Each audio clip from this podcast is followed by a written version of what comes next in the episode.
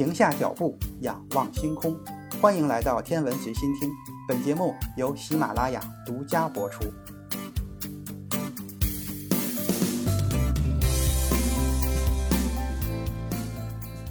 自然天文学杂志最近发表了一篇关于白矮星磁场的论文。白矮星就是我们俗称的死星。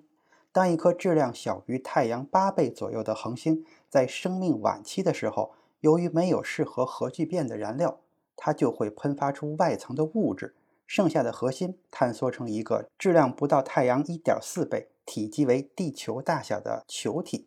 由此产生的天体只剩下残余的热量，它的密度大到令人难以置信的程度。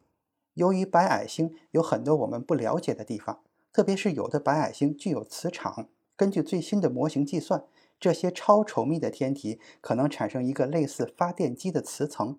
最强的白矮星磁场比地球磁场要强一百万倍，只有在特定的环境中才会出现。天体物理学家们一直在努力地研究白矮星是如何拥有强大磁场的。磁场的范围是地球磁场的一百万倍，太阳的磁场也不过是地球磁场的两倍。所以，白矮星一定发生了一些不寻常的事情。还有一个问题就是，不是所有的白矮星都有磁场，只有一些白矮星有强大的磁场。分离双星中的白矮星，其中两颗恒星都不超过恒星物质被引力束缚的空间区域，这个区域就是罗氏叶。但是对于半分离双星中的白矮星来说，其中一颗恒星从它的罗氏叶溢出，白矮星在引力作用下，从质量比较小的半星上吸走物质。超过三分之一的白矮星显示出强大的磁场，有一些强磁白矮星也出现在比较古老的分离双星中。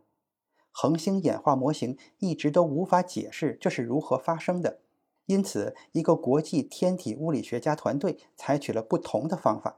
他们提出了一个随着时间而发展的核心发电机的理论。他们认为白矮星的磁场是随着时间慢慢形成的。并不是在白矮星形成的时候就出现的。所谓的核心发电机是一种旋转、对流和导电的流体，将动能转化为磁能，将磁场旋转到太空之中。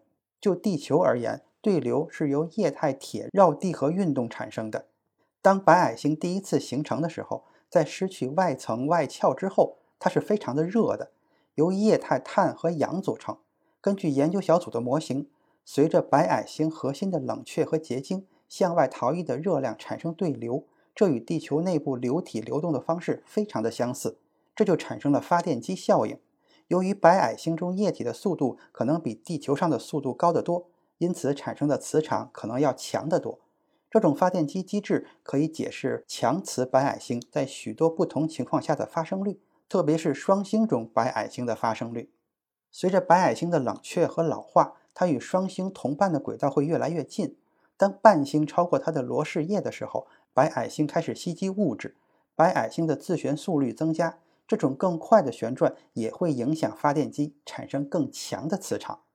如果这个磁场足够强，能够与双星半星的磁场相连接，那么双星半星就会施加一个力矩，使轨道的运动与白矮星的自旋同步，进而使双星半星与其罗氏叶分离，使系统。回到分离的双星，这个过程也许会不断的重复，可能需要一种不同的机制来解释非常强的白矮星磁场强度。但是在目前，研究小组的结果与观测结果是一致的。分离双星中的白矮星的年龄都超过十亿年，以前在一个半分离阶段经历过质量的转移。如果团队的模型是准确的，未来的白矮星观测将继续与他们的发现保持一致。这项研究解释了白矮星是如何产生磁场的，以及为什么这些磁场比地球上的磁场要强得多。关于白矮星磁场的研究是一个很好的事例，说明了跨学科团队如何解决一个只有一个领域的专家才会遇到的问题。